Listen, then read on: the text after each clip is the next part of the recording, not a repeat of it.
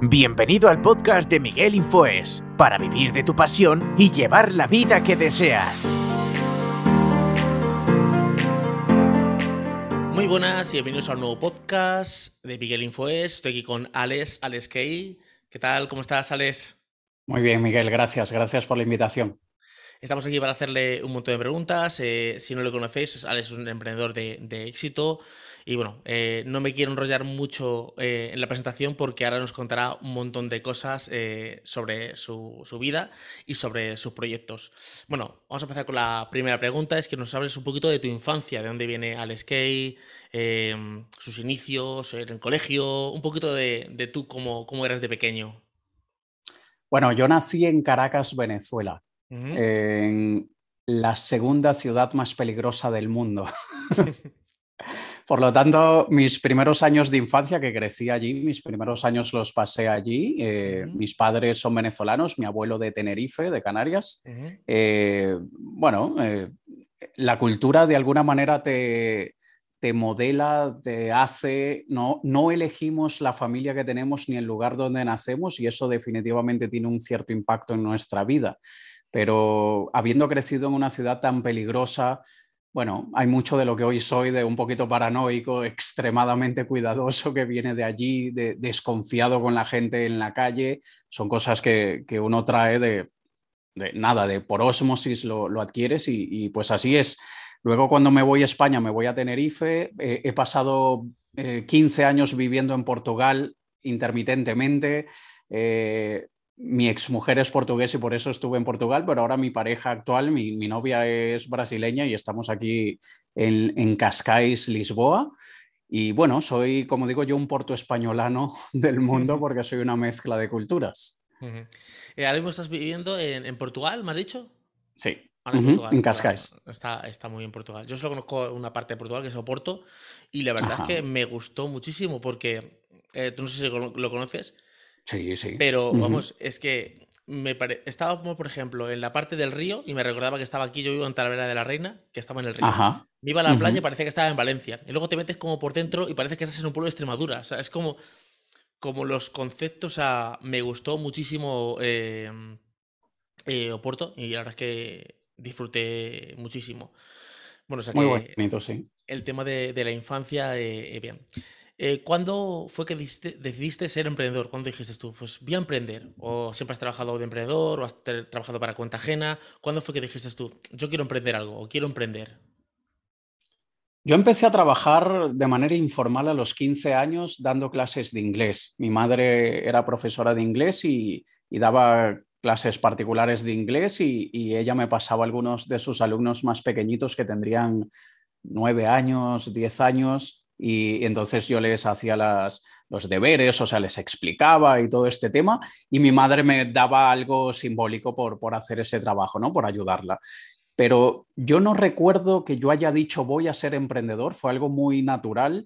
Recuerdo tener 14 años, en esa época yo estaba muy metido con la música, estaba estudiando piano clásico, tenía mi banda de, de pop y rock alternativo como hobby yo me veía estudiando publicidad como carrera universitaria y recuerdo decirle a mi mejor amiga de aquella época, yo seré quien cree la música de los anuncios publicitarios. Eso nunca sucedió. Trabajé en estudio de grabación estudié la carrera de marketing, soy un dropout, nunca terminé, me, la dejé faltando seis meses para terminarla. Esto es algo que mi madre aún no me perdona, porque faltando tan poquito, porque la dejé? Básicamente no quería pasar por el proceso de, la tesis, del trabajo final. No, no me apetecía hacerlo y no lo hice y eso fue lo que me impidió graduarme y ya le había sacado la carrera lo que quería, tenía claro que no iba a trabajar para ninguna empresa, sin embargo, eh, eh, me mudé a Portugal, era difícil encontrar trabajo, no hablaba el idioma en aquella época. Hice un par de trabajillos. Por un lado, trabajé como fotógrafo eh, en un estudio de fotografía. Hacían fotografías artísticas a modelos y a, personas que querían hacerse fotos con la familia y esto. Y también trabajé un tiempo en una cafetería. estuve un año aproximadamente trabajando en una cafetería Luego me dediqué al mundo del espectáculo, que era uno de, una de mis pasiones y, fui mago profesional durante varios años. Hacía espectáculos corporativos, espectáculos infantiles, hacía lanzamientos de productos para empresas y esto, y estuve ocho años aproximadamente. Y se puede decir que como emprendedor, porque yo era mi agente, yo era mi manager y yo era el artista, así que todo lo hacía yo por mi cuenta no fue una decisión, fue algo más instintivo, era como, era lo natural, era, era lo, lo que se supone que tenía que hacer. No, no recuerdo que haya sido una decisión.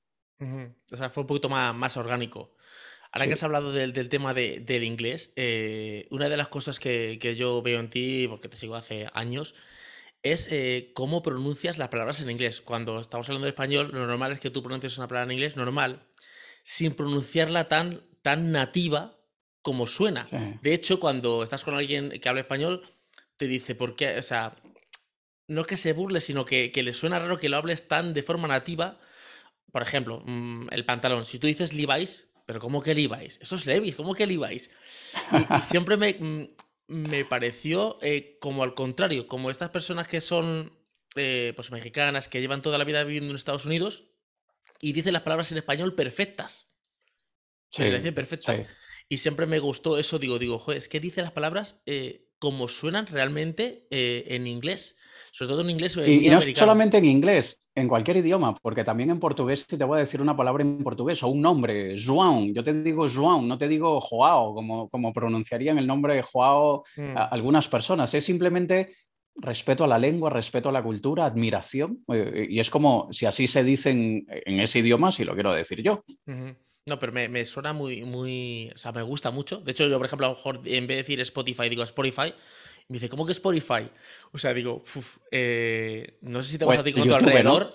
Con, sí, eh, no sé si te pasa a ti con tu alrededor que, bueno, gente que no te tenga tanta confianza, que, les, siente raro. Ya es que a mí me, encanta. Y, y, mira que en parte eso es algo que no sé si hoy en día pase tanto, pero definitivamente pasaba en mi, eh, cuando hace 20 años y 25 años, de reírse un poco esa burla por eso creo que esa es una de las razones por la cual antes, ahora, ahora el español está cada vez mejorando su inglés y la nueva generación de manera nativa ya habla spanglish eh, en, una conversación normal, pero sí que cuando yo tenía 18 o 20 años había un poquito de burla y creo que eso es lo que hace que gente de mi edad, ya en los 40, no lo hablen tan bien porque pasaron vergüenza, se burlaron. Es como esto que dices tú, tú dices Spotify, ¿por qué no dices Spotify? Mm. Eh, tío, porque se pronuncia Spotify. sí. entonces es un poquito eso, quizá no se desarrolló tanto el idioma por un poquito por esa vergüenza, esa burla que, a veces había.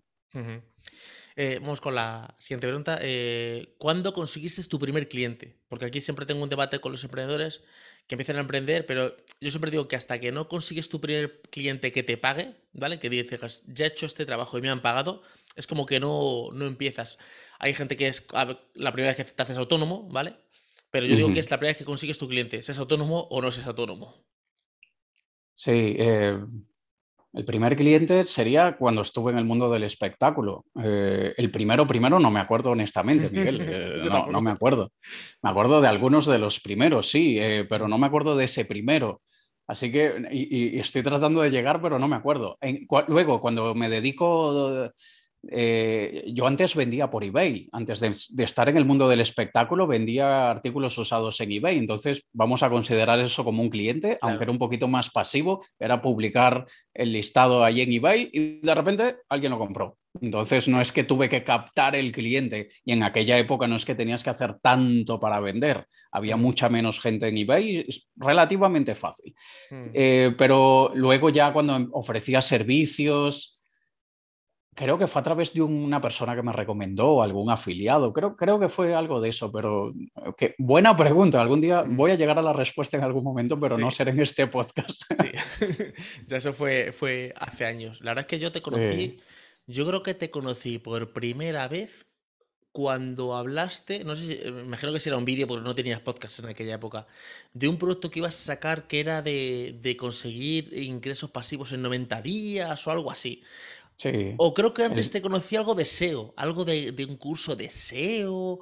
Eso es muchos años antes, sí. El curso de SEO lo lancé en el año 2010, hace 12 años. O sea que si me conoces de aquella época, me conoces hace más de una década, tío. Sí, sí, sí. Eh, y antes de eso fue el curso de dropshipping en el año 2008. Entonces ese fue como el primer infoproducto que yo lancé en el año 2008 de dropshipping, luego el de SEO en el 2010, 2011 uno llamado SEO social, ese que tú dices del SIP 90 fue en el año 2015, antes ya había lanzado el curso de conversión de tráfico, eh, mucho ha llovido. Sí, sí, la verdad es que sí. Yo mi primer emprendimiento fue en el 2007, monté un negocio físico en República Dominicana, me fui allí y monté un negocio en Santo Domingo, un, negocio de em, uniformes de pelota de béisbol, ¿vale? Y, luego ya eh, estuve un año allí, luego volví a España, trabajé para cuenta ajena y en el 2013 fue que yo empecé a emprender ya en tema de YouTube, de podcast y tal. Yo creo que te conocí por esa época, de 2010 o... yo tenía mi gusanillo de, de, emprendimiento. Em, ¿Cómo te organizas en tu día a día? Mm. Intento la mayoría de las cosas que tengo que hacer, intento ponerlas en mi calendario, en mi Google Calendar. Le Abro en mi ordenador eh, la aplicación de calendario que está conectada a mi Google Calendar y voy poniendo qué voy a hacer desde las ocho y media hasta las nueve y media, de las nueve y media a las once, por ejemplo. Lo que no va en el calendario generalmente es o porque me ha apetecido hacerlo y lo hago, o los días que estoy desorganizado, que son varios los, que, los días que no me organizo, eh, es un desastre el día, no hay estructura, no hay organización. Cuando necesito sacar trabajo, ser productivo y trabajar bien, todo tiene que estar puesto en el calendario. Lo que no está en el calendario no se hace bien. O sea, eh, lo haces en está en blocking, haces, ¿no? Sí, eh, yo, me hago, yo hago citas conmigo mismo. Yo mañana tengo citas conmigo mismo de las ocho y media a las 10 de la mañana, hago ese time blocking que tú dices y, y ya está. A veces, ya aprendí que me doy más tiempo del que creo que me va a tomar la actividad. Si sé que me va a tomar 15 minutos, media hora, me doy 45 minutos o una hora, porque también me levanto, me hago un café, voy al baño, lo que sea. Entonces me toma más tiempo de lo que uno piensa. ¿Suele levantarte pronto o más tarde? Sí, eh, llevo muchísimos años despertándome solo, sin despertador. Solamente pongo despertador cuando tengo un vuelo muy prontito por la mañana. Eh, me despierto normal en verano, me puedo despertar a las seis, seis y media. En invierno, siete y media probablemente, más o menos. ¿Y irte a la cama? ¿Te vas pronto o tarde? Esa es la guerra que tengo conmigo mismo hace años. Eh, de, que me estoy. A mí me encanta irme a dormir cuando así, cuando ya no puedo más. De hecho, cuando estoy así leyendo en el iPad, me, quiero que me caiga el iPad en la cara prácticamente. Y eso pasa alrededor de las doce y media, más o menos. Pero me encantaría estar durmiendo a las once y media, es lo que me encantaría. Sí, yo no sé, te voy a decir una cosa que yo hacía pero no sé, porque, a ver, yo he probado de todo. O sea, yo he probado levantarme a las 5 de la mañana, he probado un montón de cosas. Lo probé durante un año y a mí no me sirvió. O sea, a mí eso de las 5 de la mañana, porque sí, hacía un montón de cosas. No te voy a negar que hacía un chorro de cosas.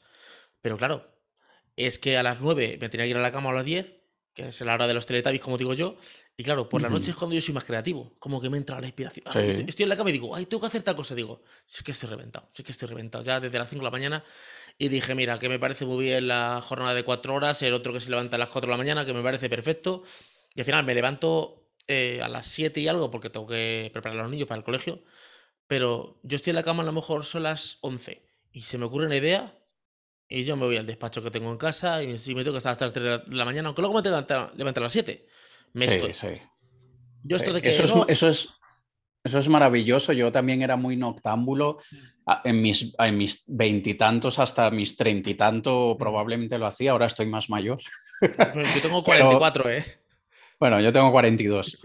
eh, pero sí que, sí que me quedaba muchas veces trabajando hasta las 2, 3 de la mañana y me encantaba. O a veces me ha pasado en los últimos cinco años, durante la pandemia me pasó varias veces no podía dormir y me despertaba a las tres y media de la mañana y me iba a mi despacho y me ponía a trabajar y trabajaba hasta las seis y media, siete, y luego me echaba una siesta de hora y media y, luego me ponía a trabajar nuevamente. Sí, no sé si hay alguna correlación o algo, pero es que se me ocurre así, estoy en la cama y digo, esta idea, qué bueno, porque yo hago esto y tal. Me voy, tengo que apuntarlo y ya digo, bueno, yo voy a empezar. Al ser tan técnico, Claro, eh, yo tengo tres colaboradores en mi equipo, pero no tengo que estar llamando porque digo, bueno, esto monto yo el WordPress, voy haciendo la plantilla, hago la landing, o sea, ya voy avanzando y luego ya eh, em, dejo a, mi equipo que, continúe. Pero sí que es verdad que por la mañana era muy, mm, como muy metódico. De esta hasta ahora podcast, de esta hasta ahora eh, vídeo, de esta hasta ahora eh, correo, de esta hora hasta ahora edición. Y al final digo, sí, hago muchas cosas, subo un montón de contenido, pero digo, como, no, sé cómo decirlo, como digo, como que no tienen la calidad, no tienen la, que no es orgánico, es como que está todo establecido.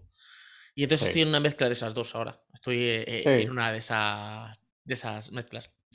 Eh, entre las formaciones, alguien que quiere emprender un negocio, ¿qué le aconsejas o qué, qué, crees que es mejor? ¿Formación gratuita o formación de pago? Depende del estilo de cada quien. Yo no, yo no, no creo que todos somos para todo. Cada persona tiene que elegir su camino. Yo soy muy autodidacta y aunque soy muy autodidacta, yo hago formaciones con otras personas. Eh, he, ido cambiando un poquito mi estilo a lo largo de los años, pero me gusta, a mí particularmente me gustan las dos cosas. Si yo me voy por el camino de alguna formación, entre comillas, porque vamos a, vamos a distinguir, ver un vídeo, un tutorial, eso es formación no estructurada y, desestructurada completamente. Pero es formación de alguna manera porque nos estamos nutriendo y claro que nos está quedando algo, pero cuando yo o, hay un curso gratuito de lo que sea, en Coursera me he hecho cursos gratuitos, por ejemplo, los que no pongo en el calendario, como he dicho antes, no los hago. Los que pongo en el calendario, los hago. Pero cada persona tiene que ver. E, el autodidacta no es que no necesite de nadie para aprender, no, es simplemente que le gusta ir a su ritmo y saltando de aquí para allí, una cosa lo lleva a la otra, ese es el autodidacta. El que no es tan autodidacta quiere que lo lleven de la mano. Yo soy más autodidacta, no necesito que me lleven de la mano, pero necesito consultarle a alguien. Y es aquí donde muchas veces yo me apunto a una formación de pago, no tanto por la teoría muchas veces, sino para hacer preguntas. Hace un año, desde que cambió todo esto del algoritmo de Facebook, el, sistema operativo 14.5, los píxeles. Sí, el iOS. El iOS, todo esto me quedé súper desactualizado con eso e, hice una formación de pago y, la hice era para tener acceso al grupo de Slack con las personas y hacer preguntas y, eso valió todo. Eh, sí, eso es lo que realmente me valió. No era nada barata. Los vídeos llegué a 30-40% del material que había de vídeos, pero le saqué el valor con las preguntas que le hice a la gente. A mí lo que me pasa es que me preguntan, pero a ver, eh, Miguel, es que este curso que tú piensas hacer, si es que esto ya está en internet gratis. Digo, ya, pero los vídeos están en YouTube gratis, ¿vale? Pero cuando tú tengas una duda o cuando tú sigas el tutorial y al, profesor eh, pinche en un sitio y le haga una cosa y tú pinches y no te aparezca, y le mandas un mensaje, no te va a contestar porque tiene cientos de vídeos. ¿Dónde está el soporte? ¿Dónde está el, tutor que, te, le dices, oye, me falla esto, a mí no me aparece y te digas por esto, tal, tal, tal? Yo esto lo aprendí tarde. Yo era de los que pensaba, bueno, en Internet está todo gratis y luego me he gastado miles de euros en formaciones. O sea, de hecho, eh, soy coach profesional y miré un montón de cursos de coach aquí en España y lo que encontré era, mm, venga, tú puedes. Y, yo quería algo más, más profundo y al final me tuve que ir a una escuela que está en Miami y claro, en la primera parte era un año y pico y luego la segunda parte era también unos seis meses, pero era, claro, el horario de allí. Yo a la una de la mañana hasta las cuatro de la mañana, donde yo quería, eh, pues, una formación de coach donde, pues, yo podría ayudar a las personas, pero sin sin ser este coach que está ahora tan motivador de venga, tú puedes ser Messi, por ejemplo. Mm, yo soy más, eh, no, no, sé si es realista, sino es, tú quieres dedicarte al fútbol, eh, puedes hacerlo, pero a lo mejor puedes ganarte la vida jugando en el Leganés y vas a ganar 2.000 euros, te estás ganando la vida. O puedes ser árbitro, o puedes ser médico de fútbol, pero si quieres ser Messi, yo esto de que eh, si lo puedes ver, si lo sueñas, y es un coach que yo eh, repelía mucho y, eran los cursos que encontraba. Y me gasté un pastizal en hacer una formación en condiciones en Miami. así es, pero esto me costó a mí. Yo veía decía, pero es que este curso ya está en internet. Pero claro, no era lo mismo, no era lo mismo. Aquí esto, esto que dices de los coaches también yo pienso que hay para todos. Y hay aquellos que sí necesitan ese coach que te motive, que te mueva.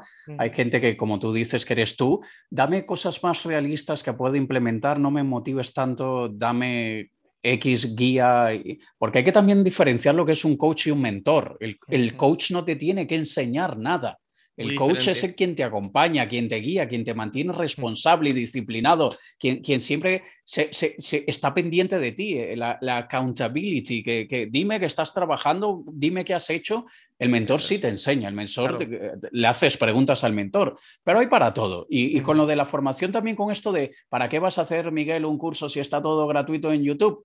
También, si sabes filtrar lo que está en YouTube, que es, YouTube es una selva, y hay gente que, que, habla y son entretenidos, unos showmen, pero no hablan desde la experiencia, pues ya problema tuyo saber filtrar a quién oír, a quién creerle y a quién no. Si estás mirando un tutorial de cómo construir una caja, pues tú ves que el tío lo hace y tú la construyes, el tío sabe de lo que está hablando. Pero cuando son cosas que no es tan fácil ver si esto, lo que él me está enseñando, me va a dar el resultado que él me está mostrando, ahí tienes que tener más criterio.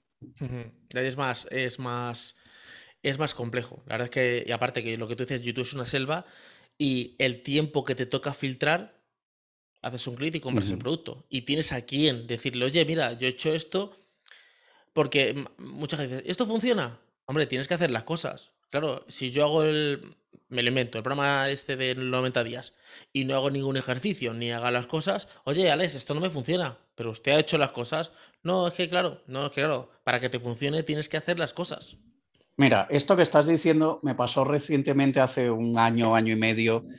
Yo tenía un programa donde yo tengo una agencia de marketing, Dentimark, especializada en el sector de la odontología, solamente atendemos odontólogos en la agencia y decidí lanzar un programa en el que te digo, si vas a crear una agencia que sea especializada en un sector, el, primer, el primer elemento de la fórmula es que elijas un sector en el que tengas a alguien que ya pertenezca al sector, un familiar, un amigo, alguien en mi caso, yo tenía una persona que ya estaba trabajando con odontólogos que me podía hacer la presentación. Ese era el requisito número uno, porque ni siquiera tenías que gastar un céntimo para adquirir el primer cliente. Es decirle a tu amigo, a tu familiar, conéctame con la gente con la que estás trabajando y solamente quiero una reunión para contarles lo que hago. Ya luego queda de mi, de mi responsabilidad que cerrar la venta o no. Este chico no, que no conozco a nadie, ¿qué tal? Pues entonces elige el sector que tú quieras luego de un año o algo así me dices que esto que tú me enseñaste no me funcionó. Te saltaste la primera regla, la más importante. Y la segunda era, tienes que ir a eventos del sector, en, mi caso, congresos de odontología, eh, seminarios, todo esto, donde yo hablo de marketing digital para odontólogos y ahí siempre me sale un cliente o dos cada vez que voy a un congreso de estos. El no, es que eso no se me da muy bien, tío, eh, tú eres especialista en marketing, lo que haces lo haces bien, lo que tienes es vergüenza de tocar la puerta. Eso es. Ni siquiera de pararte allí porque tú grabas vídeos y tú has dado conferencias. Tienes miedo de decirle al organizador del congreso, oye, me das un espacio 30, 45 minutos, valor, contenido brutal. Yo ni siquiera vendía, Miguel. Yo, yo mm. decía, yo hago esto, tal, tengo esta agencia, trabajamos con odontólogos y te voy a enseñar esto. Ya está. Al final siempre se acerca alguien a, a pedirte, oye, ¿será que luego nos podíamos reunir? Siempre sale eso. Así que no me pidas que, te que, te sepa bien el pastel, que yo te di la receta si te saltas la receta como te da la gana.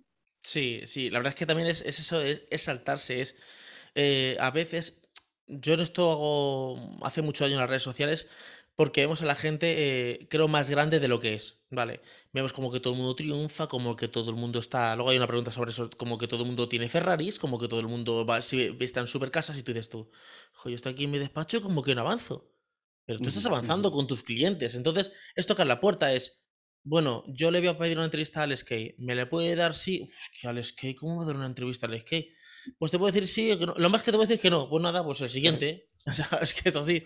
Y es tocar la puerta y perder. O sea, en este emprendimiento no puedes tener, tener vergüenza, porque es que si no, no, no, avanzas. Eso es, eso, es, fundamental para cualquier emprendedor. Mm. Es superar nuestras propias barreras, Yo lo he contado muchas veces en mis podcasts, en entrevistas. Yo naturalmente soy introvertido. No soy tímido, el mundo del espectáculo me quitó la timidez, pero soy introvertido. No me gustan las reuniones sociales, no me gusta ir a fiestas. Eh, cuando hay un, un, grupo de más de cuatro o cinco personas, soy yo el calladito que no hablo. Esa es mi personalidad, pero si es mi trabajo, es lo que yo decidí hacer, yo supero todo eso por cierto, a eh, todos los que estéis escuchando el podcast o viéndolos en YouTube, recordad que abajo en la descripción tenéis enlaces para todas las plataformas de, de Alex Kay, eh, veremos sus formaciones y está toda la información abajo en la descripción. Eh, tu entorno, tu entorno qué, piensa de, lo que haces, porque como emprendedores, pues yo por ejemplo mi entorno es todo de, nómina, ¿vale? Y claro, no entienden, me dicen, a ver, Miguel, pero tú con esto, eh, ¿cuánto dinero ganas? Y digo, no, será cuánto dinero facturo, porque yo no, yo no tengo que esperar el día 30 para cobrar. Yo me puedo llegar a una factura el día 5, el día 15 o el día 7. Entonces, eh, ¿pero cuánto facturas? Entonces a lo mejor le digo, imagínate, un mes que he facturado 2.500, 3.000, 4.000, ¿vale? Y me dicen, entonces tú tienes 4.000 euros en tu bolsillo. Digo, no, yo he facturado 4.000. Ahora eso hay que quitarle impuestos, invertimos, tal, tal, tal.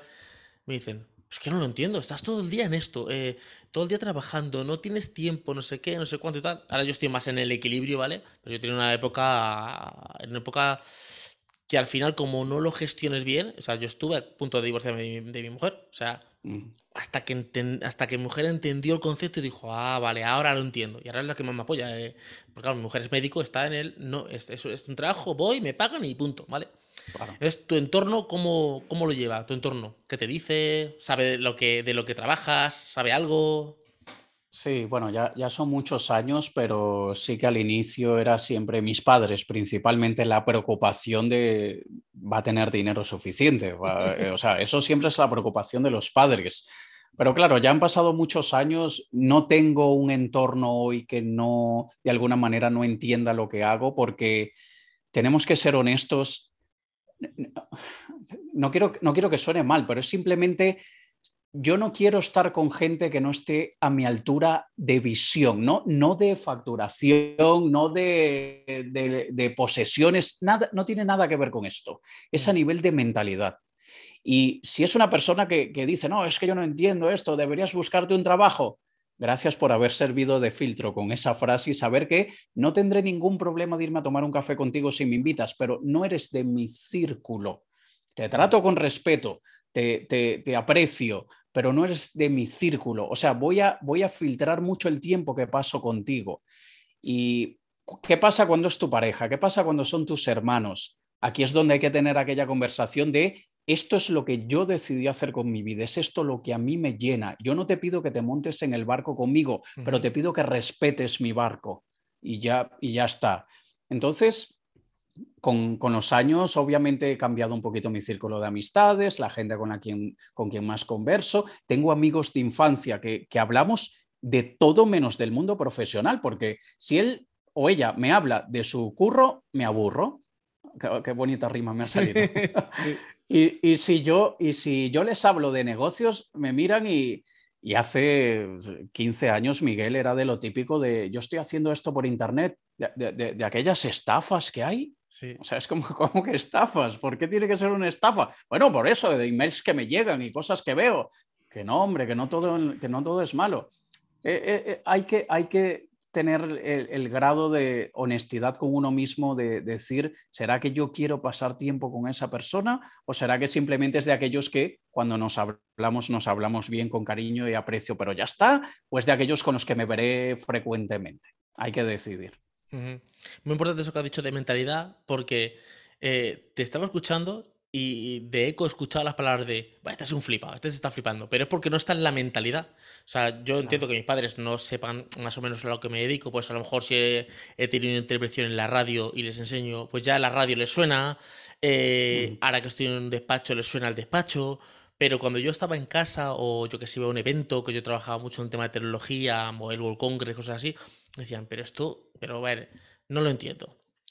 Tú vas a un evento donde tú vas a pagar tu billete de AVE, vas a alquilar de tu hotel, vas a estar ahí trabajando vídeos y tal, y a lo mejor los vídeos lo ve, yo que sé, mil, dos mil personas, cinco mil, y a lo mejor no te pagan nada, pero es que no, lo entiendo. O sea, era como, estás trabajando gratis. O sea, No, entonces me decían, pero hay un trabajo, un trabajo, me acuerdo, porque esa época era la de 2013, por ahí era, búscate un trabajo de verdad. Claro, YouTube no era un trabajo de verdad. Y ahora cuando hay streamer, cuando hay gente que factura, ah, pues esto, esto da dinero, esto da dinero. Claro, yo muchas veces les digo a mis padres, sí, pero a ese nivel, un Rubius, un eBay, llega uno, ese es el Messi de este entorno. Pero hay muchísima gente que puede vivir. Sobre todo, yo muchas veces le digo a mi entorno cuando alguien me dice que quiere emprender es, emprender no es tan bonito como lo pintan. Em, es verdad. o sea, no es que guay, voy a ser emprendedor, soy mi propio jefe, eh, tengo mi propio tiempo. Hay que tener mucho cuidado. Otra cosa es, emprender no es gratis. O sea, no es que yo eh, es gratis. Cuando yo les digo que tienen que invertir en marketing, en SEO, en SEN, en publicidad, Joder, que encima tengo que poner dinero y yo no sé si voy a tener beneficios. Digo, es como, si tú montas una panadería y no te viene nadie. Tú ya te has gastado un dineral allí. Mm, y mira que ese ejemplo lo entenderían bien. Ahí dirían, bueno, pero es que eso es lo normal, ahí sí lo pillan. Claro, y ellos me dicen, pero es que yo voy a invertir 100 eh, euros en una publicidad y sí, consigo me gustas y no sé qué, pero es que no me compra nadie. Es que, claro, a ver, tú me aseguras que si yo. Eh, digo, es que no te lo puede asegurar eso nadie. Y el que te asegure eso te está estafando. O sea, tú montas una peluquería y ¿te asegura que va a entrar gente? No, tú vas a poner publicidad, vas a poner una valla publicitaria, vas a poner una cuña en la radio y puede venir gente o no puede venir nadie. Eso es. Eh, en un negocio local que ellos sí entienden el concepto, son muchos más años de negocios tradicionales y además de que ellos son consumidores de negocios tradicionales, eh, eh, no ven siquiera que con un negocio online te ahorras lo, de, lo que te ahorras de permisos, solamente esto al ayuntamiento. Y, yo que sé, lo de que, se quejan porque has puesto el, cartel de, no sé qué que tiene un centímetro más de lo que debería. Entonces, ya hay que sí que nosotros en Internet tenemos otros problemas. Nos han cambiado el algoritmo, Facebook, vale, pero no es ese nivel de problemas. Entonces, yo, yo siempre lo digo, Miguel, Hoy en día soy mucho más compasivo y paciente quizá de lo que era antes en ese aspecto. Antes me molestaba muchísimo. Hoy, hoy simplemente digo, es una persona que en esa área es ignorante, como quizá yo soy ignorante en su área, pero ni me, voy a, ni, me, ni voy a gastar nada de energía enfadándome porque simplemente no espero que esa persona entienda. Así que ya está, piensa lo que quieras. y, ya está. Sí que es verdad que yo con los tiempos he venido aprendiendo... Eh, ese tema porque era un run run. Te lo digo, te hablo de 2013, 2014 era, era un run run. Incluso ahora con época de pandemia, donde todos los negocios se cerraban y te llamaban, Miguel, eso de las páginas web, que yo quiero una página web. Y yo digo, mm, es que yo no puedo abarcar tanto trabajo. Ahora de repente hay 200 páginas web, ¿vale? Y en las que he empezado a trabajar cuando se abrió otra vez para salir a la calle y llamaba, oye, que eso ya no me interesa yo digo, ¿qué mentalidad que es? Durante, si estábamos encerrados te interesaba. Y ahora que ya, ya puedes salir a la calle, ya no te interesa. O sea. Em, eh, ¿Cómo haces el equilibrio? El equilibrio entre lo. o cómo lo llevas, el equilibrio entre lo profesional y lo, y lo personal. Muy desequilibradamente. No, eso, esto, yo soy de aquellas personas, respeto la opinión de, los demás, pero yo soy de aquellas personas que opina que no existe una vida equilibrada si quieres conseguir lo que quieres. Y estoy dispuesto a pagar el precio, he pagado el precio, eh, me ha costado muchas cosas en mi vida personal, pero sabía, o sea, venía en la letra pequeña que, yo decidí firmar. Yo, o sea, yo sé los sacrificios, o sea, no, nada de lo que me pasó a nivel personal, lo que tuve que pagar, me, cayó de sorpresa. Es como, pero ¿cómo es posible? Era dos más dos son cuatro, así que era perfectamente entendible. Eh, yo soy bastante workahólico, aunque trato de no serlo últimamente, pero sin darme cuenta, digo, llevo 14 horas aquí y, encantado de la vida. Nadie, me, nadie me, obligó a sentarme aquí. Y mm, es, es, un estilo de vida, de la misma manera como no me entra en la cabeza, no entiendo a los que pasan dos horas en el gimnasio cada día. Es que no tienes nada más importante que hacer con tu vida, chaval. Pues ellos dirán, ¿y tú cómo pasas 14 horas sentado delante de un ordenador? No nos entendemos. Y, y es eso, es un estilo de vida. Recuerda que si necesitas una nueva página web o tienes una y quieres actualizarla, en Infoes Digital te ayudamos a hacerlo. Por otra parte, si quieres el mantenimiento de tu web con actualizaciones de WordPress y plugins premium, copias de seguridad semanales, asesoramiento, cobertura de diseño y mucho más, envíanos un email a hola@infoesdigital.com. Repito, hola@infoesdigital.com. Si eres más de WhatsApp, puedes enviarnos uno al teléfono 643 539 123. Repito, 643-539-123. Esperamos tu mensaje. Sí, claro que sí, que es un estilo de vida totalmente. Porque no entiende que tú trabajes 12 o 13 horas y digas, claro, ellos entienden que a las 5 suelto el bolígrafo y ya, ya que se ocupen. El equilibrio cuesta mucho. Mira, yo eh, recientemente estaba escuchando eh, un audiolibro que, de un libro que es de, de Romo Alfons y él cortaba, decía, eh, mi anterior pareja, él se ha divorciado recientemente, dice, eh, me di a elegir mi empresa o ella. Y yo lo siento mucho, pero tuve que decir mi empresa. Al final, eh, dice, suena muy cruel, pero si te quieres llegar a un nivel que, o sea, yo puedo decir, pero ¿qué hago yo a las 9 y 10 de la noche haciendo una entrevista? Cuando mis hijos están en casa cenando pero es el bloque de hora que hemos decidido, es el bloque de hora, mi mujer lo entiende, dice, perfecto, digo, voy a hacer la entrevista, perfecto, eh, tú tal despacho, yo me he venido aquí a las 5 de la tarde, trabajo lo que tienes que trabajar, luego hagas la, entrevista y llega la hora que tienes que llegar. Pero ese equilibrio, claro, luego es, pues el viernes por la tarde yo sé que no voy a hacer nada. Nada, absolutamente nada. Entonces sí que ese equilibrio tienes que, que hacerlo, pero al final es las entrevistas, eh, la oportunidad, eh, a lo mejor un acuerdo de un negocio, a lo mejor una colaboración. Eh, es, como digo yo, tienes que ir picando piedra. Y claro, todo no va a salir a las 3 de la tarde cuando tú quieres. Entonces, son muchas horas. Por eso digo muchas veces que emprender no es tan bonito como, como parece. A mí me encanta, ¿eh? Y no lo cambiaría por nada en el mundo, Yo he trabajado por cuenta ajena y no me ha ido mal, me ha ido muy bien pero eh, prefiero organizar mi tiempo, crear ideas, eh, trabajar con mi equipo, que es costoso, que es eh, complicado, pero yo no siento que estoy en un trabajo y digo, ya me quiero ir a casa. Yo podría estar aquí hablando contigo hasta las tantas, hasta que el cuerpo aguante. Sí. cada, cada quien elige el estilo de vida que quiera y lo que le funciona a cada uno con su familia. En mi caso, por mi, por mi estilo de vida personal, me lo puedo permitir y sin ningún problema habrá gente que esté en otras condiciones y que cada quien tome lo que, la, decisión que, más le convenga. Ya está. Eh, la opinión sobre las redes sociales y, un poquito cómo se están llevando este típico, esos típicos influencers que salen eh, em, en un Ferrari, salgan una mansión y luego se ha empezado a descubrir que pues, eh, la mansión era o el chalet era alquilado y el Ferrari le habían alquilado por un día para hacerse la, la, la foto. ¿Qué opinión tienes sobre las redes sociales en, general y estos eh, pequeños, eh, o, sea, o pequeños o grandes emprendedores que están saliendo ahora, eh, chavales jóvenes de emprendedores?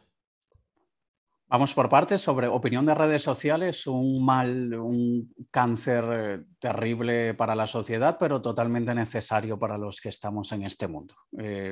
Yo trato de lo mínimo, o sea, la utilizo solamente a nivel profesional. Tengo una cuenta de Facebook y de Instagram que no son mis cuentas oficiales profesionales, donde sigo páginas de bricolaje, de gatitos y, de estas tonterías, porque es lo que utilizo quizá a nivel de redes sociales para pasar el rato.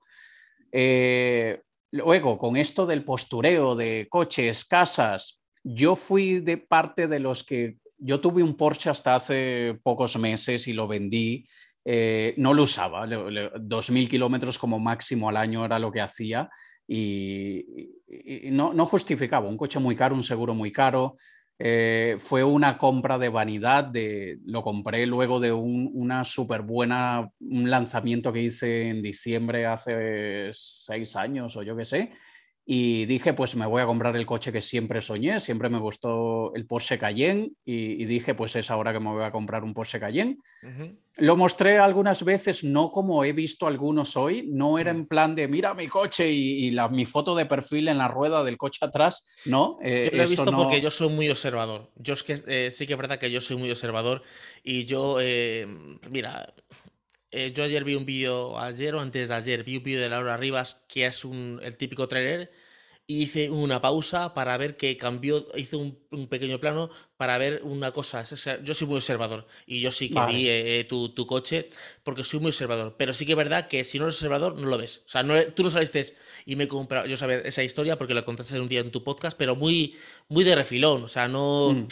O sea, es una de las cosas que hay una diferencia entre te lo cuento porque estoy orgulloso por mis logros y te lo cuento no para impresionarte, sino que a mí me impresiona lo que he sido capaz de conseguir y como todo. Y lo que yo siempre he dicho, Miguel, porque si hay gente que con tanta ilusión te dice, tío, me he comprado un coche, un Seat León del 2004 que va muy bien, me ha costado dos sí. mil pavos, ven, vamos a dar una vuelta, nos vamos a comprar, porque si se le celebra y se le, hombre, tío, vamos y la música en el coche pero dices, me he comprado un Porsche Cayenne y tú qué te crees, arrogante de mierda. Eh, o sea, te, te, estoy compartiendo mi ilusión. No estoy de acuerdo, pero atención, esto, esto va, creo, y te lo digo porque yo he sentido el cambio en mí, va directamente proporcional con la madurez de cada uno. Si yo quizá tuviese 28 años y la estoy petando y me va de maravillas, probablemente estaría mostrando el coche, las chicas, la casa, tal. Hoy en día jamás lo haría, no, no, no lo haría hoy creo que son etapas a que, que, si quieres pasarlo, ¿sabes qué me parece patético, Miguel? A mí no me parece patético el chaval de 28, 30, 32, lo que sea, que la esté petando y lo quiera mostrar. A mí me parece patético el de cuarenta y tantos, que ve al chaval de 28 y le dé envidia y dice esa vida que tiene ese chaval, si yo me he matado trabajando. El patético es el de cuarenta y tantos. Ese es el verdadero patético. Ahora, que muchos mienten y para hacerle creer a los demás que tienen un estilo de vida que ni ellos mismos tienen. Hay que filtrarlo, o sea, hay que entender que la chica de Instagram ni siquiera luce en la vida real como la chica de Instagram. Entonces, lo mismo pasa con el emprendedor de YouTube. En la vida real no es el emprendedor de YouTube, eso muy probablemente es un personaje.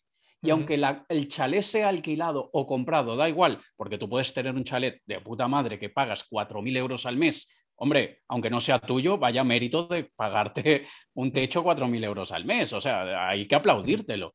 Y da lo mismo, el hecho es, no ese es el Messi, como dices tú, quizá no, quizá no el Messi, porque si te va medianamente bien y logras facturar 10.000 euros al mes, 15.000 euros al mes, que eso no es ser rico, eso es, te va bien, eso enhorabuena, es. estás haciendo muy buen trabajo, no eres millonario ni de cerca, o sea, no, no sueñes, pero muy bien, muy, muy, muy bien hecho hay que, hay que entender que cada quien hace lo que quiera con su dinero. Y yo, mientras yo me compré un, un Porsche por, por, una promoción que hice un mes de diciembre, hay gente más sensata que dice, ese dinero lo mete en una inversión y le saca rentabilidad, que también lo hago, pero hubiese sacado mucho más. Eso fue un pasivo y lo que chupaba de gasolina el cabrón. O sea, eso fue una mala decisión, pero fue una mala decisión por ego y por me, quiero dar un gusto. Sí. Cada quien que haga con su vida lo que quiera. Mm. Sí que es verdad que mm, yo lo sé porque me llegan personas y dicen, a ver, es que hay un negocio, me recuerdo que me dicen, hay un negocio que se llama dropshipping y está muy bien. Yo le digo, yo tengo un vídeo del 2005, no, 2005, no, 2015 hablando de dropshipping y tú mucho antes, ¿vale? Y, y yo digo, dices que mira, han facturado tal porque en el móvil y dicen, ya, pero es que esa persona que lo ha facturado, no, no tengo ninguna duda de que lo ha facturado, y que vende un curso para hacerlo, a lo mejor le vende el curso a mil personas. Y claro, te enseña dos casos de éxito, pero no te enseña los 98 que no han tenido éxito. ¿Que se puede tener dinero en dropshipping? Claro que se puede tener dinero, que se puede conseguir, pero prepárate para trabajar. Digo, yo no te, no veo trabajando 12, 14 horas eh, preparando producto. O sea, si yo soy coach de fútbol y yo entreno a 100 chavales y yo te voy a mostrar a mi Messi y a mi Cristiano Ronaldo, te los mm. voy a mostrar. Obviamente debemos asumir que tengo 98 que no llegaron a nada, o vamos a decir que 80 no llegaron a nada, y los otros van ahí más o menos, pero solamente tuve dos estrellas. Esa es la realidad. Eso pasa con los arquitectos, abogados, guitarristas, empresarios. Hay que entender que si te estoy mostrando un caso de éxito, tengo 98% que no llegaron a nada. Eso es la realidad de la vida. Eh, ¿Qué consejo le darías a una persona que tiene su trabajo fijo, ¿vale? Si tiene un trabajo y te dice, oye, es que, es que yo, yo quiero emprender, yo quiero ser esto de emprendedor, eh, a mí me gusta. Eh, ¿Qué consejo le darías? Empezar en pequeño, empezar poco a poco, ponerse un horario, con una hora al día basta. Mira, justamente con esto que estás comentando, a lo largo del tiempo varias personas me han hecho esta misma pregunta. Para el momento que estamos grabando esto faltará un par de meses pero yo voy a, voy a, voy a mostrarle a la gente, me voy a montar un negocio en un área que aún no he decidido cuál es, pero es pensando en aquellos que tienen un trabajo, solamente le voy a dedicar una hora de mi día y vamos a ver qué sale de allí y le voy a mostrar a la gente lo que yo haría si tuviese un trabajo y solamente tengo una hora al día. Obviamente llevo muchos años en esto, sé directo a dónde ir, sé, sé qué caminos evitar. Una persona que esté empezando va a tener que hacer mucho ensayo y error, pero yo voy a mostrar, mira, con mi experiencia, mi trayectoria, mira lo que yo hago. O sea, úsalo de atajo si te apetece, pero ¿se puede una hora al día? Se puede. Eh, ¿Puedo conciliar vida familiar, trabajo, negocio? Se puede. ¿Que te va a ir bien al inicio? No sueñes. O sea, eso, eso no funciona así. Porque aunque le dediques 12 horas al día, puede que pasen muchos meses o un par de años sin que veas un duro de beneficio. Así que hay que entender que como todo al inicio va a costar, pero lo que te, te recomiendo, empieza pequeño, empieza ya, no, no, no, esperes a tenerlo todo perfecto, porque tienes que cometer errores, tienes que perder dinero, eso hay que asumirlo, así que ah, cuanto más pronto mejor. O sea que no, en recomendación de deja tu trabajo y lánzate a emprender. Eh, Yo sería sumamente irresponsable, como he visto por ahí que te dicen, eh, despide a tu jefe. Estoy de acuerdo cuando ya tengas los ingresos suficientes para, para tener suficiente para vivir y un colchón financiero de 6 a 12 meses. El COVID nos vino a enseñar que mejor dos años, por si acaso. Pero, pero no, yo nunca le recomendaría a alguien, suelta eso y emprende. No, mm. eso me parece súper irresponsable. Justamente lo contrario es lo que yo hice. O sea, yo me lancé a emprender, dije, bueno, tengo un colchón de dos años de, paro. Perfecto. Los dos años se fueron a tres, a cuatro, tal, vinieron dos niños, a locura total. Pero claro, he aprendido, vamos, la Biblia he aprendido.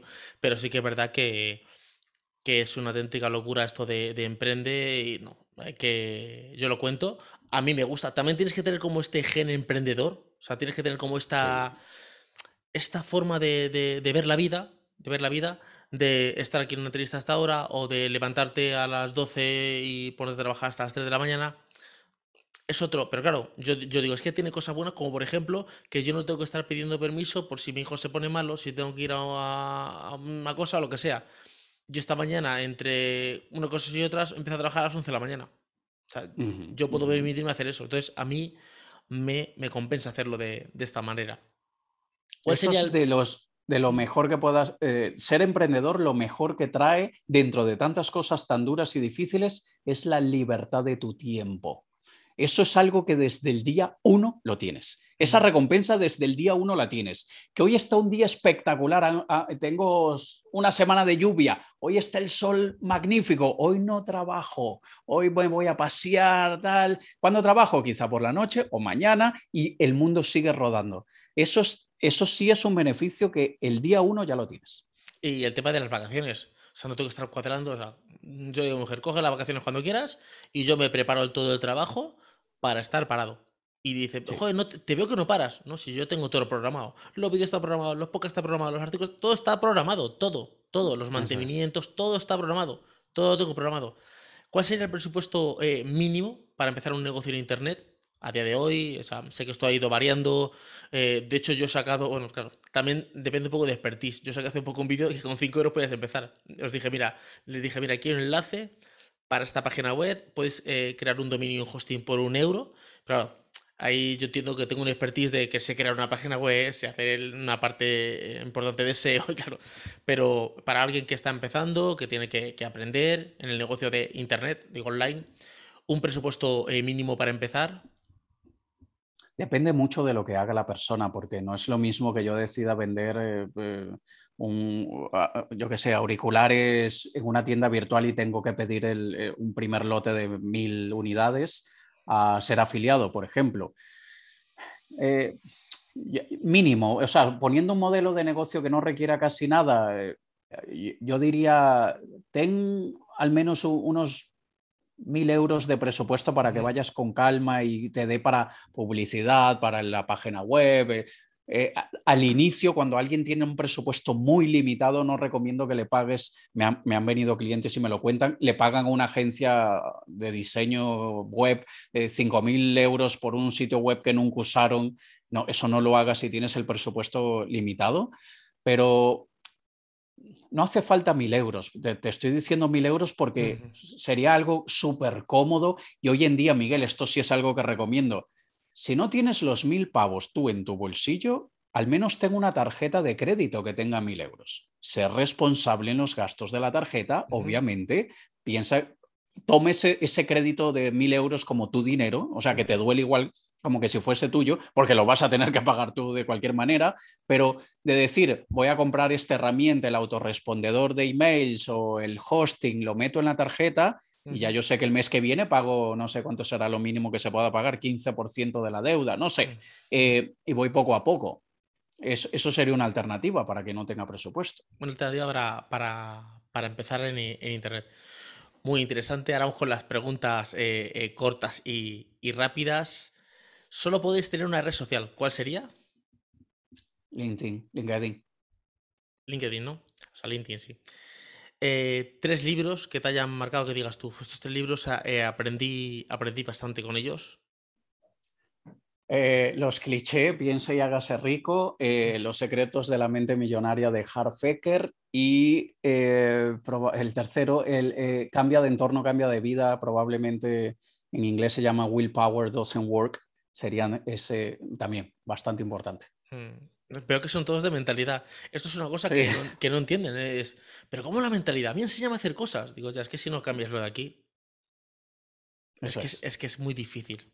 Porque, claro, estás pensando y tienes que cambiar primero lo de aquí. Primero cambia lo de aquí. Yo, por ejemplo, si tú dices, eso es lo que has dicho de los mil euros, yo me gastaría 500 en formación. Cogería a alguien, o sea, una formación que me diga, yo qué sé, embudos de venta, por poner algo. Y digas, bueno, ya por lo menos algo técnico.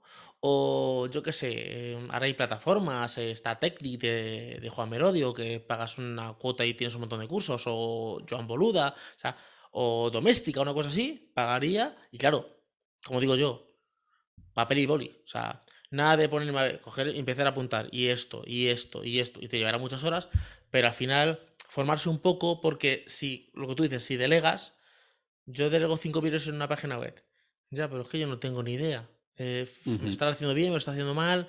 No tengo ni idea. Por lo menos, no te digo que sepas un experto, pero por lo menos hacer una pequeña plantilla, que tú más o menos sepas eh, cómo funciona em, el, entorno.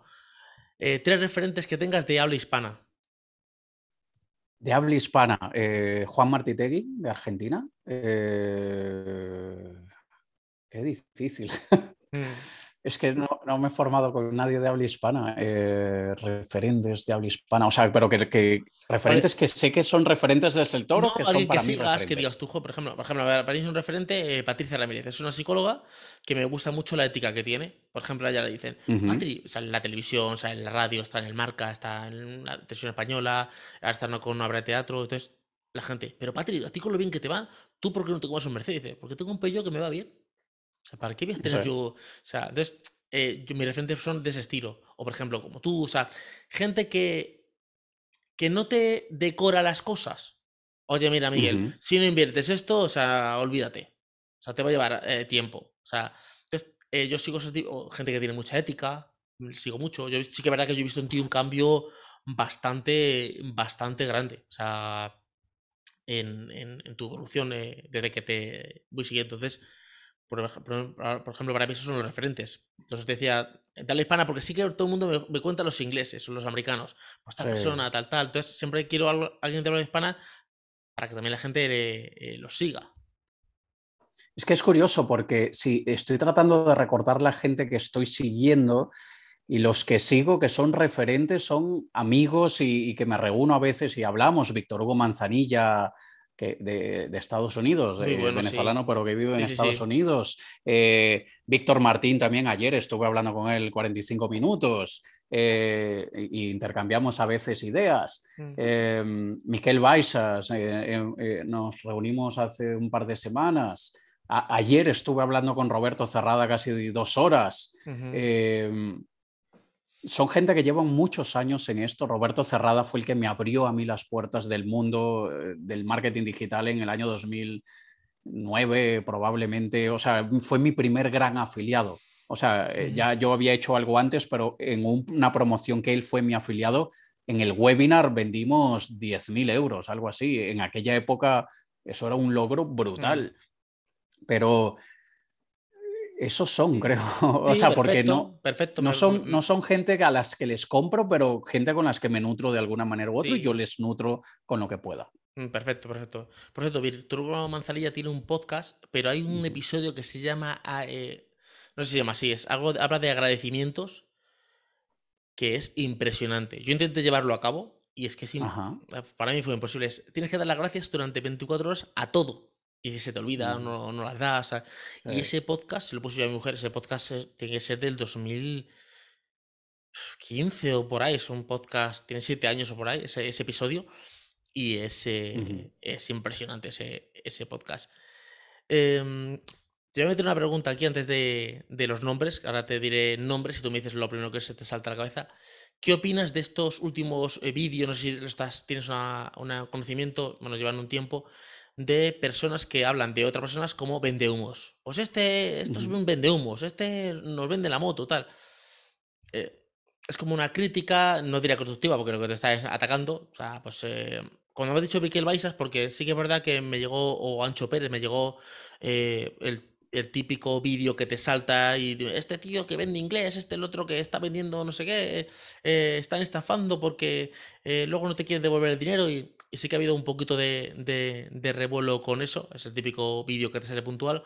¿Qué opinas de este, este típico de personas que, hacen un vídeo sobre ti o sobre otra persona?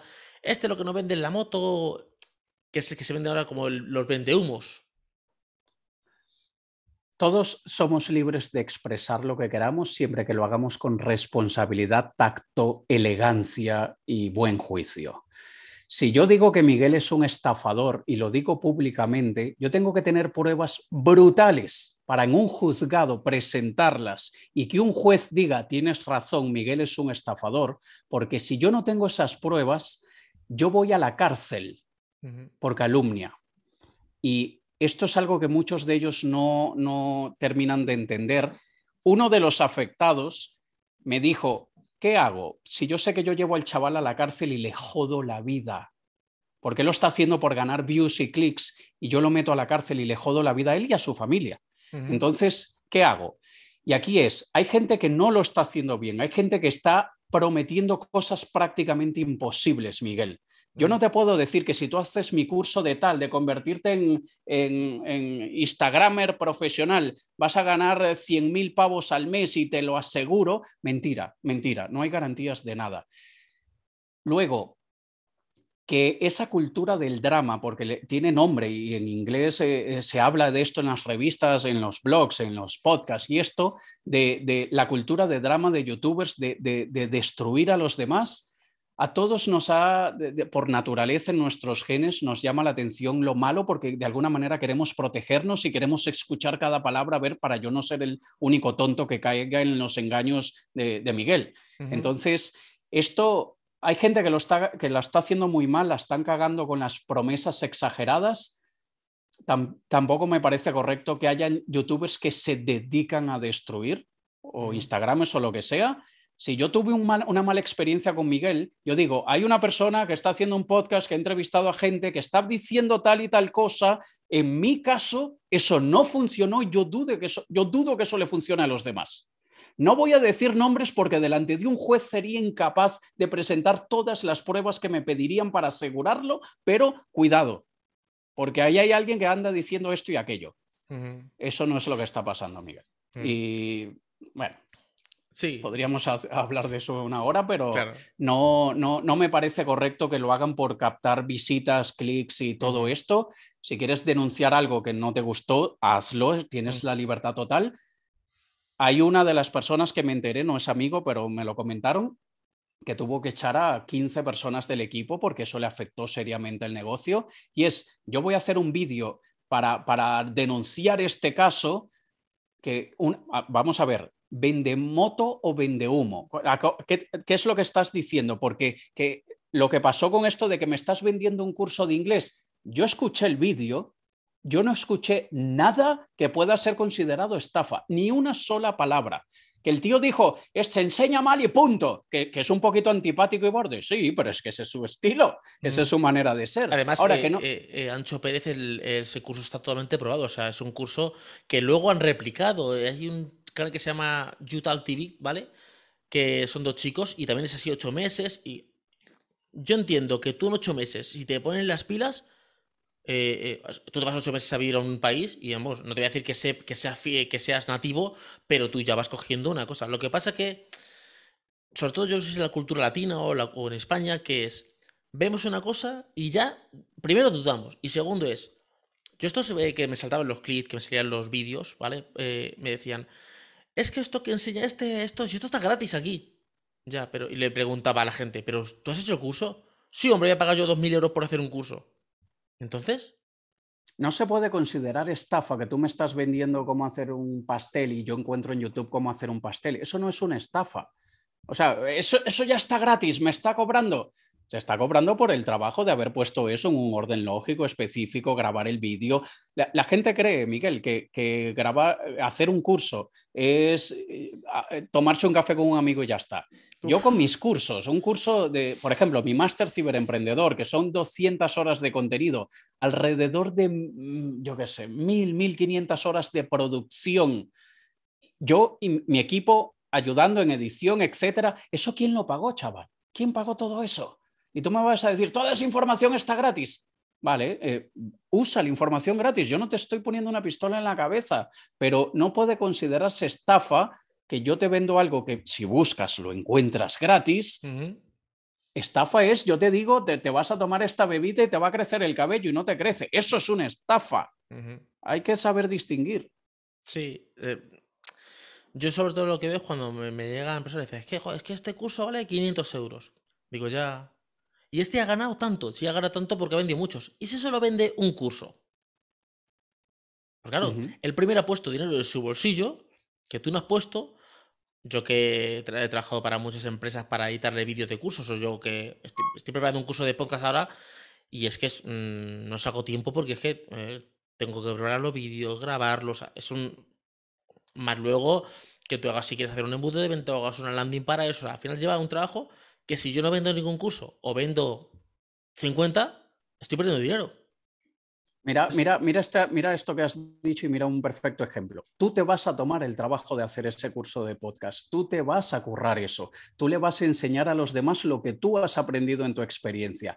¿Qué he visto que ha pasado en el mercado? Yo tengo en este momento cuatro podcasts. En uno de ellos he entrevistado al director general de Dell, al director general de Inditex, a Rodolfo Carpentier, uno de los mayores angel investors de España, a, a Jesús Alonso Gallo, super cracks yo no voy a hacer el trabajo de crear un curso de podcast porque no esté en mis planes, no lo quiero hacer, pero te honro por tú tomarte ese trabajo y yo por decir, pero qué, si Miguel no, no se ha tomado las horas que me he tomado yo haciendo estos podcasts. No, eso no es excusa. Miguel es el que se lo va a currar. Miguel es el que va a pasar las horas editando o contratando a alguien para que lo haga. Y es él el que lo va a promocionar. Eso cuesta dinero y hay que aplaudirlo. Claro, la verdad es que yo siempre he querido sacar un curso de podcast porque yo, que he hecho eh, bastantes, yo sé que verdad que este podcast creo que tiene como cuatro años y pico, el otro tiene, a lo mejor tendrá ocho o nueve. Eh, no tiene la periodicidad que, quisiera yo, porque al final eh, pues, tiene mucho tiempo. Pero yo siempre quería sacar un curso de podcast muy aterrizado. Es, primero te voy a contar el podcasting y todo, el pack básico para hacer podcast, y luego te voy a enseñar paso a paso cómo crearlo pincha aquí, haz aquí, haz aquí, métete aquí, aquí se puede hacer un logo de esta manera. O sea, muy enlazado, con un soporte, con, con, eh, con un soporte que yo luego te vea y te diga, pues bien, mira, aquí te puedo retocar esto. O sea, que tenga como... Empiezas el curso y cuando terminas lanzas tu primer episodio, ya terminado con logo, con, con todo. pero claro, eso lleva un trabajo. ¿Está gratis en internet? Claro, yo he mirado cómo hacer logos en, en Canva, en un sitio. ¿Cómo hacer una plantilla? Canva. ¿Cómo subir el podcast a iVoox? Aquí. ¿Cómo, hacer, ¿Cómo enlazarlo con Spotify? Aquí. Pero yo quiero enlazar todo eso junto. Claro, use podcast, cómprate un micrófono, 400 euros. Cómprate unos cascos. No, yo te voy a enseñar cómo grabar un podcast con el teléfono y los cascos. Yo, puedo aprender lo mismo en YouTube, probablemente. ¿En el orden que tú lo has hecho según tu experiencia? No. Si tengo que hacerle una pregunta a alguien, ¿voy a tener? No. Tú probablemente tendrás alguna opción donde te pueden hacer consultas. Claro, soporte. Eso vale. Eso vale. Un soporte. Eh, vamos ya con los, nombres eh, y lo primero que se te venga a la cabeza. Em, primero, te voy diciendo nombres y tú me dices, pues los conoces bien, si no los conoces, pues nada, de, paréntesis, antes de empezar la grabación me comentaste que al final haríamos esto y estoy cagado con, lo que, con esto, o sea, porque me, has dicho, vas a decir lo primero que te venga a la cabeza. Bueno, o una frase o algo así, ¿vale? Tengo, vale. Luego hay dos preguntas últimas y ya está, ¿vale? Vale. Eh, Sergio Fernández. Eh, no, casi no le sigo, no, no, sé, no sé casi nada de él. Vilma Núñez.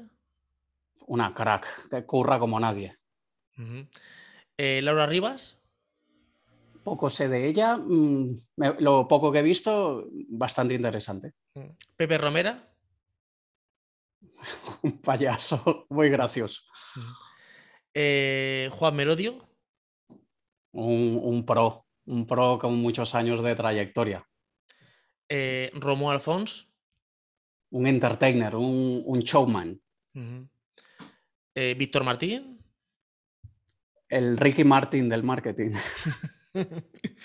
Patricia Ramírez. ¿Quién? Patricia Ramírez, ¿no te suena? No, no sé quién es. Es, una psicóloga que, sigo yo bastante. Está en, Marca, en Cope, en Televisión Española.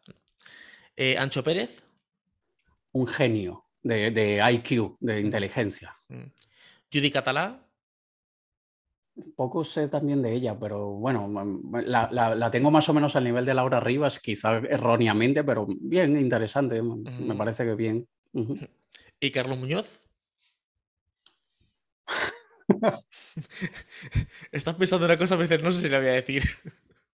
No, es que de verdad, eh, le doy mérito al haberse dado cuenta que la cagó y, gestión de crisis, pero se, pasó tres pueblos. Y por último, eh, bueno, tengo dos, dos Diegos. Eh, Diego Ruzarín. Que fue el que tuvo el debate con él, ¿no? Sí. Eh, poco, le sigo, lo que voy a comentar es basado en un par de vídeos y probablemente estoy totalmente errado. Me parece que es un crítico que critica a los críticos y... Mm. ¿Y Diego Dreyfus?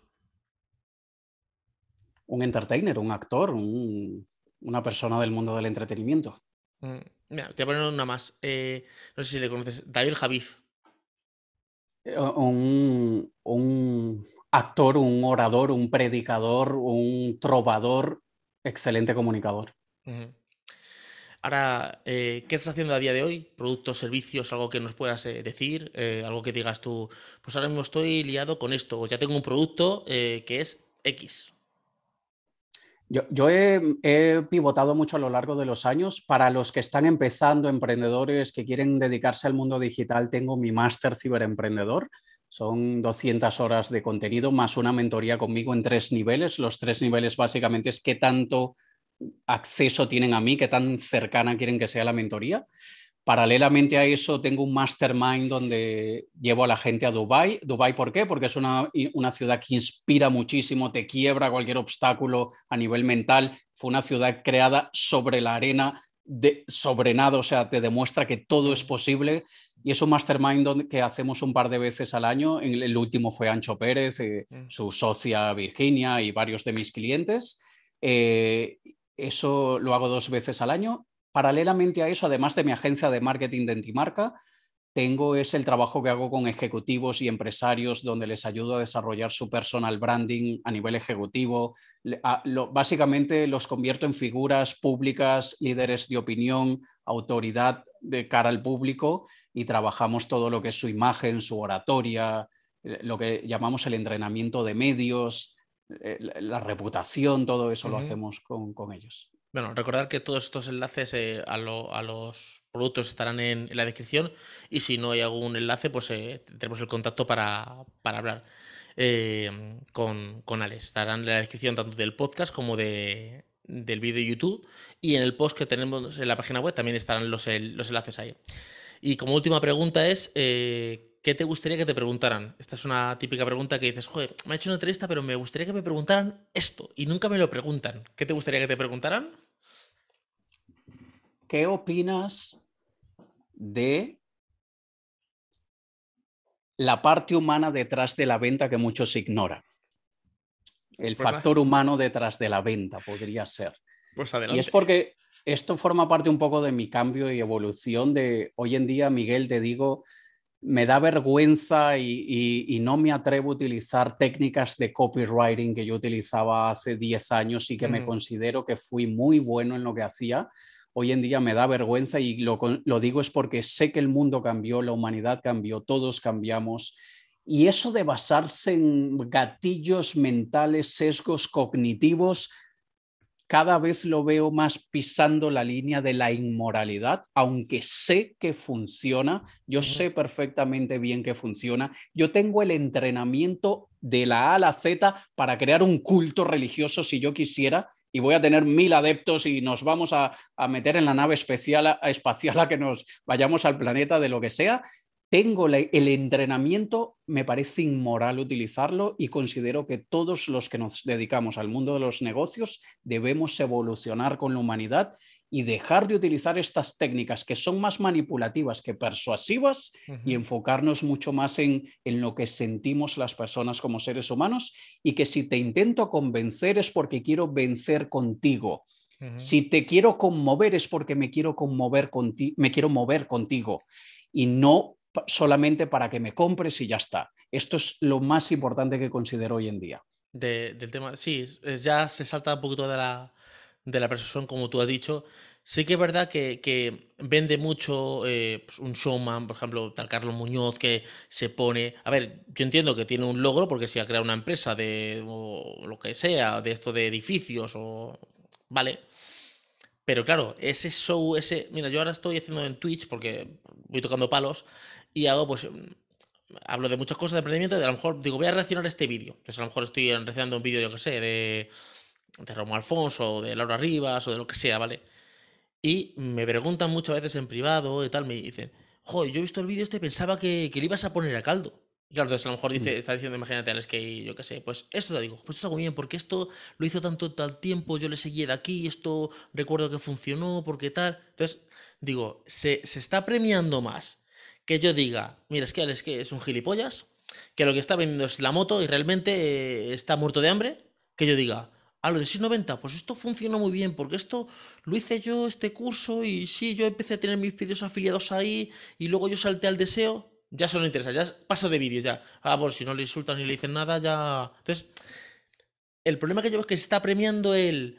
eh, consigue tus primeros clientes o ten tus superventas o te conseguimos que se haga tu vídeo viral. Ah, trabaja, esto es una mentoría, te voy a seguir paso a paso, tienes que trabajar duro, eh, hay personas que lo han conseguido.